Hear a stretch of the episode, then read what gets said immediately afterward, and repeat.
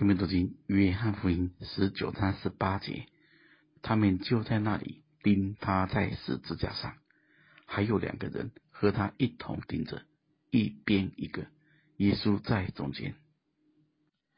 马太福音二十七章三十八节，当时有两个强盗和他同钉十字架，一个在右边，一个在左边。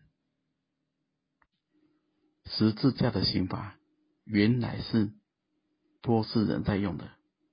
波斯人认为土地是神圣的，他们认为那些罪大恶极的人不配死在土地上，免得玷污了，所以才将人挂在十字架上，最后由乌鹰或乌鸦来处理善后。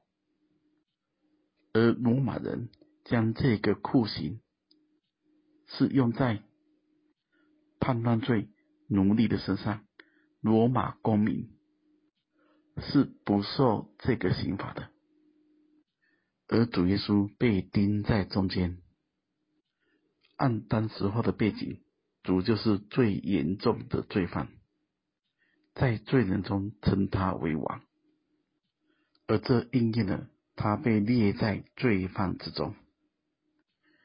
约翰福音十二章三十二节说：“我若从地上被举起来，就要吸引万人来归我。”钉十字架的主是人和万有的中心，主在中间，左右边是强盗，而十字架将信与不信分开了。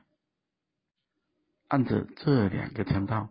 原来当有的状况就是死，就是灭亡。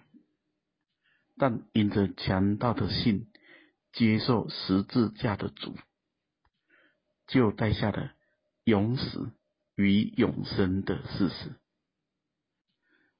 弟兄姐妹，十字架不只讲到了主的替死，更讲到了我们与主同死。主被列在罪犯中，为了要释放罪人，主借着十字架的死，就是要败坏那掌死权的魔鬼。大家知道，在某种意义上，我们每个人都是强盗，我们抢夺上帝赐予的资源。大家思想一件事就可以明白：全世界大约有七十几亿的人口。但是全世界有三分之一的人是吃不饱的。我们曾经都是罪犯，都是强盗。我们眼中没有神，也没有人，一生只为自己的肚腹打拼，只为满足自己的私欲。最后是因这十字架的大爱与拯救，临到了我们。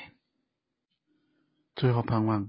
我们不只能传扬十字架，并活在十字架的大能与拯救中。